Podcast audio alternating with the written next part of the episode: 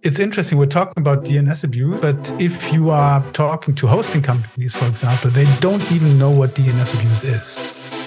Snapshot. Digitale Themen auf den Punkt gebracht. Präsentiert von InterNetX. Hello and welcome to another episode of the Snapshot podcast. Today's guest is Thomas Rickert, director of the Names and Numbers Forum at ECO, the Association of the German Internet Industry. Hello, Thomas. Hey, Johannes. Thanks for having me. Thomas Rickert is an attorney at law and domain law expert, and also a member of the GNSO, the Generic Name Supporting Organization Council of the Internet Corporation for Assigned Names and Numbers, also known as ICANN. At the beginning of 2022, he initiated the Top DNS initiative that unites members of the ECO Association to fight DNS abuse. Furthermore, Thomas Rickert is managing director of the law firm Rickert Rechtsanwaltsgesellschaft MBH, which specializes in legal issues of the digital economy. Thomas, you have an active and broad history within ECO. Could you tell us some of the achievements that you're most proud of in this time that you were there? Sure, I'm happy to. And in fact, it's a lifetime. I started working with ECO more than 20 or almost 25 years ago. And uh, if I should pick two of the things that I'm most proud of, it would probably be the establishment of the InHope network the InHope network is a network of hotlines or tip lines to which the general public can report when they find uh, CSAM, child sexual abuse material online. And this network of hotlines works with governments, law enforcement, and others in order to trace down perpetrators and reduce the visibility of such material. And we did that in 99, I guess. And today, this network is pretty big. It covers a lot of countries and it actually helped take down some criminal networks and get perpetrators to be convicted. So that's great, I think. And also in 2008, I approached the ECO board at the time and, and said, well, there's no structured representation of the domain industry. Shouldn't ECO be doing something in that regard and be more active and do more for its members that are working in the domain industry? And they said, well, the idea is great, but uh, since you brought it up, you should better do it yourselves. So I started sharing the names and numbers forum at that time. And uh, we have, you know, out of the more than 1100 members that ECO has around the globe, more than 150 of them are working in the domain space. And they are actually administering more than 70% of all domain names registered at the global level. And I think that's quite an achievement. I would say so too. Both of those are quite impressive feats. Looking forward, what do you think will be the hot topics in the internet industry in 2023? Well, I have some tough choices to make because there's a lot going on. A few topics that I think will be debated quite heatedly are the blockchain domain names, you know, the, the consequences of blockchain domains, their competition with the legacy domain names as we know them, either CCs or Gs, the differences, the lack of regulation and policy for blockchain domain names, what their impact's going to be on the upcoming new rounds of new GTLDs or subsequent procedures, as they're called the ICANN world. So I guess that's going to keep us busy. DNS abuse is certainly another topic that's going to be high on the list. Another interesting topic is going to be uh, Göran Marby's resignation at ICANN. So he left ICANN a couple of days back, and Sally Costerton stepped in as interim CEO. And it's certainly going to be interesting to follow that process and, and actually who's going to be selected as uh, Göran's uh, successor. Then NIS2 is going to keep us busy preparing for that. And then maybe most importantly for us being in Germany, we have an ICANN meeting coming up in Hamburg this fall. So the annual general meeting is going to take place in Hamburg.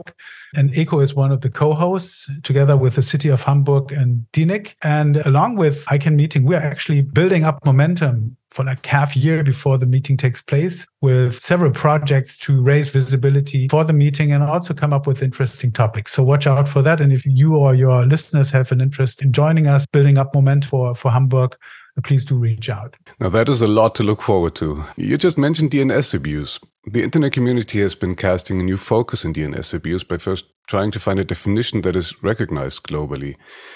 What advances have been made in this regard, and what are the goals to be achieved in the short and in the long term? That's a great question. And it's interesting. We're talking about DNS abuse, but if you are talking to hosting companies, for example, they don't even know what DNS abuse is. So this terminology is pretty artificial and it's it's been used primarily in the ICANN world. But if you talk to the real world outside the ICANN bubble, we need to use other terminology. Also, there are some who want to squeeze as much as possible into the term DNS abuse you know, to make this definition of DNS abuse all encompassing so that they can even put content related issues such as copyright infringement, trademark infringement, and others into that uh, definition, which is going to be difficult for, for the ICANN world because ICANN just has a limited technical mandate and ICANN must not deal with content regulation. So ICANN can can't touch the content side of things, but ICANN can can deal with technical abuse. So it's understandable that certain folks want to make this definition of DNS abuse very broad so that DNS abuse or what they understand to be DNS abuse can be policed by ICANN and ICANN's compliance department. But we do think that it's it doesn't make sense to get tied up in a definition war. So we want to talk about real life scenarios, phishing, malware, you know, botnets, stuff like that that everyone understands. And this is why we've basically come up with the Top DNS initiative. And you will note that we've used Top DNS and nothing related to abuse in the name of the project because we think that an awful lot of good things are going on and we also want to make those shine and highlight all the good that's going on. But we need to tackle the downside issues. There's no question about that. But we should use plain language in order to describe that. And just to illustrate what we're doing is we've hosted a workshop with a lot of folks from the European Commission and other stakeholders to talk about what exactly can be done and should be done short, mid, and long term, what the roles and responsibilities are between the various intermediaries up and down the stack. And for that, for example, we've come up with a with a table that can be found on ECO's website, which speaks to you know what falls into that bucket of responsibilities for which players, i.e., who should be approached first in order to take action. So that's something that we're working with, but also we we work on a trusted space for collaboration. We're going to do some training for registries, registrars, and others so that they can adequately tackle DNS abuse and process those reports. You know, some companies are very good at uh, responding to abuse reports, while whilst others are well-meaning but can't do it and we want to help those and you know work with automation other things. So you know it is an issue. Not everything is dns abuse and we should make clear that the dns industry should not be held responsible for everything that's bad out there but certainly they have their role to play and all the players need to to up their game and be good corporate citizens in this entire ecosystem to tackle what we call DNS abuse, i.e., phishing, malware, botnets, and spam to the extent that it's used as a vehicle for the above. One of the achievements, I guess, are that there's a lot going on in the industry. So there are various players that are becoming active. I mentioned that we had this workshop with uh, the European Commission and others in, that took place in November last year we're going to publish our report with the main findings in the next couple of days. It's going to be published on ECO's website at eco.de. But then I think there's now a common understanding that we need to make a distinction between compromised domain names and maliciously registered domain names. And this has far reaching consequences because if a domain name that is perfectly legit is compromised by criminals, let's say the web space has been hacked and used to disseminate malware, you know, then the hosting company should help remove that threat. You know, so whilst if something is maliciously registered, registries or primarily registrars holding the customer relationship uh, can play a role in mitigating those threats. And the last point that I want to mention is that, um, or the last but one, I should say, is that currently there's a contract amendment process going on at ICANN. So the registries and registrars have asked ICANN to change their contracts to be more specific and call the contracted parties to action. Because what we see is that they have an obligation under ICANN's contract to investigate abuse cases but there's no specific requirement for them to take action. And that means that the good players who are doing all sorts of things are taken hostage by the bad actors that might investigate but not take action. And in order to make the rest of the industry, if I may say so, up their game, I think it's great that we have this contract amendment process underway, which I think is going to change the landscape significantly. And finally, we're going to, you know, plow forward, do more. We're going to start a webinar series where we uh, present best practice you find in the industry. So watch out for that. And I'm, I'm sure that there's something for everyone to learn. Okay, we'll watch out for that and we'll also watch out for the report that you're going to release in a few days. You also just mentioned NIS2, This is a directive of the European Union which will impact DNS operators. Could you tell us a bit more about the purpose of this directive and what is your opinion on it? Well, I sort of have mixed feelings about NIS2. Um, as far as the purpose is concerned, the directive itself uses the language that it modernizes the existing legal framework, taking account of the increased digitalization of the internal market in recent years and an evolving cybersecurity threat landscape. So I think in general, it's a good idea to update the existing legal framework. But um, what we find also is that there are enhanced provisions and requirements for all sorts of entities. But also we have explicit regulation or explicit rules for DNS operators and entities providing domain name registration services. That's the language that NIS uses, uh, but that means basically registries and registrars. So I'm sure that we're going to talk about this in more detail. But in general, the idea is good. I think that some of the requirements are a little bit over the top. Now, there's been a lot of uncertainty around NIS2. And how could that be implemented in this domain industry? And once that is done, how will it impact the domain registries, the registrars, and the registrants? Yeah, great question. And this is something that's been discussed quite heatedly um, over the last couple of, couple of years, actually. This is now a reality. It's into force now. For Germany, there are estimates that like 20,000 companies and institutions are affected by NIS2 and need to follow it. There's time until October 24. So I think it's important to understand that this is a directive and not a regulation. So other than the general data protection regulation, the GDPR, which is a law that immediately went into effect for all member states, a directive needs to be transposed into national law. And we do not yet know how the national lawmakers are going to do that. So, one of the issues is that we still have quite some uncertainty as to how exactly the national lawmakers will require the players to act in their jurisdictions. But in general, we have quite some risk management obligations in NIS2. We have incident reporting obligations in NIS2.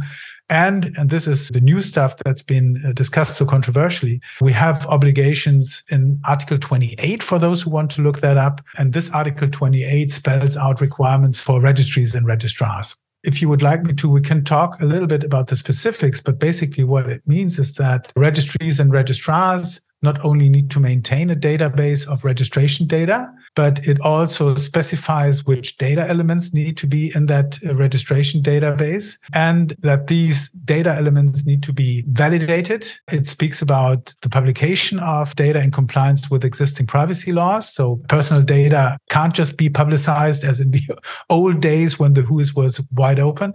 And it also has a requirement in there to disclose uh, registration data, personal data to requestors that can legitimately ask for that data within 72 hours. You know, so this is quite something.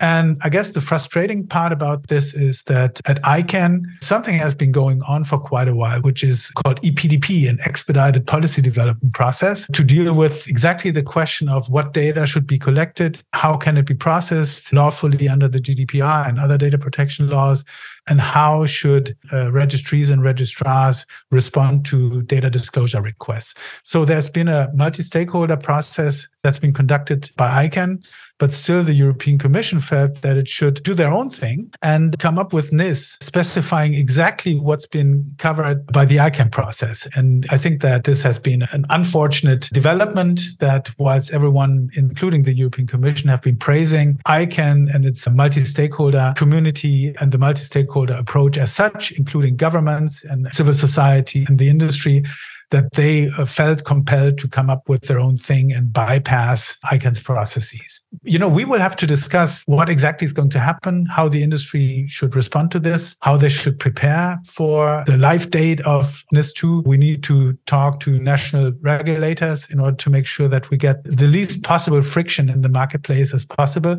because it would be unfortunate if some governments would ask for pre-validation, others for post-validation. You know, that would be a nightmare for registrars in, in particular, but also for users.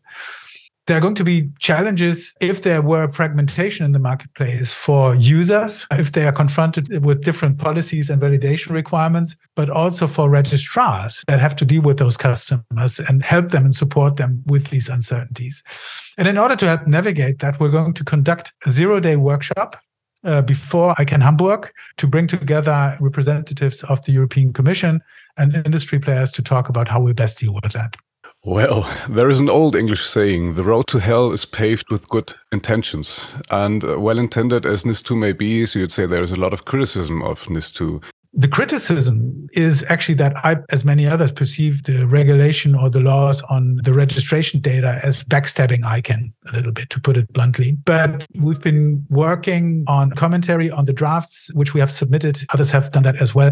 And I think that we've been able to remove some of the most concerning parts, you know, because in the earlier drafts, it looked like there was a requirement that both registries and registrars are required to validate and maintain a registration database. And this would basically corrupt the concept of data minimization and it would kill Thin, WHOIS, uh, because, you know, the reality is that the registrar has more data than they pass on to the registry, you know, but that has been removed in the very last minute. So Article 28 now explicitly states that there shouldn't be a duplication of uh, data collection which is good. But as I mentioned, I guess the overall criticism is that this dealing with registration data, its publication, and also the disclosure thereof should have been dealt with at ICANN and other places where common ground can be found in order to avoid fragmentation at the global marketplace. Last question. What would you like to see happen at the European level regarding internet policies? First of all, I think that we should have as little regulation as possible. I think that, you know, the things that work best, if I may say so, are the things that have been developed in the standards organizations, but also at ICANN. You know, I think it's almost a miracle that you can transfer a domain name from registrar A to registrar B. And that's because there's a policy that is binding upon all registrars for GTLDs around the globe. And what ICANN can do no one else around the globe can do. Because if the GNSO produces consensus policies, as we call them, that's a term that, that's been used in this industry. But what it means is that as soon as this policy becomes binding, you know, and we have something on transfers coming up, a new version of the transfer policy. This is why I mentioned this example, but also on rights protection and other things. Those policies are binding upon all registrars around the globe. And that's something that, you know, works across jurisdictions. It works at the global level. That's something that no one else can do. That's that's something that no national regulator can ever achieve. And we should use more of that in order to avoid fragmentation in the marketplace, make it as user friendly as possible, but also to avoid competitive disadvantages for players in Europe. Because if the more regulation there is, the more it will be easier for other players outside Europe that are not encumbered with the cost and the effort of complying with these regulations to take away customers with less protections than we have at the moment. So I guess that would be my plea. I mean, the European Commission is represented at ICANN as well. All governments that want to are represented uh, through ICANN's Government Advisory Committee, the GAC. And I think we should make more use of those tools and help ICANN be more efficient and not do more laws at the national or regional level. Thomas, we are already at the end of our short conversation. Thank you for your time and your insights. Thank you, Thomas, and goodbye.